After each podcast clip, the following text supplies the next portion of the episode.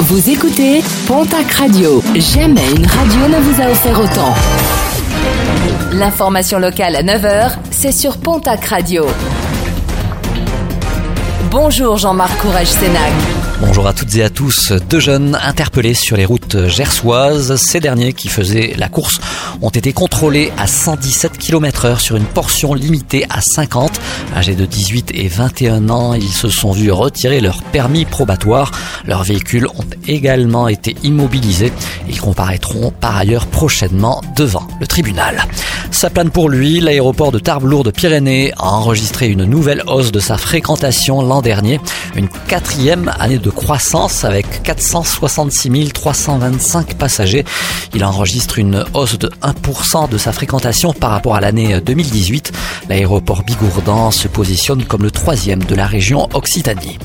Dans les Landes, le nombre de dossiers pour surendettement était orienté à la baisse l'année dernière. 886 dossiers ont été déposés en 2019, une baisse de plus de 22% par rapport à l'année 2018.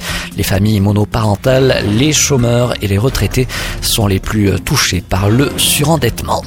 Elles descendent des pins depuis plusieurs jours et pullulent. Les chenilles processionnaires envahissent les sols de la région, notamment ceux des Hautes-Pyrénées, des Pyrénées-Atlantiques et des Landes. Et dans ce département d'ailleurs, l'insecte est en phase épidémique. Des mesures vont donc être prises pour faire chuter sa population.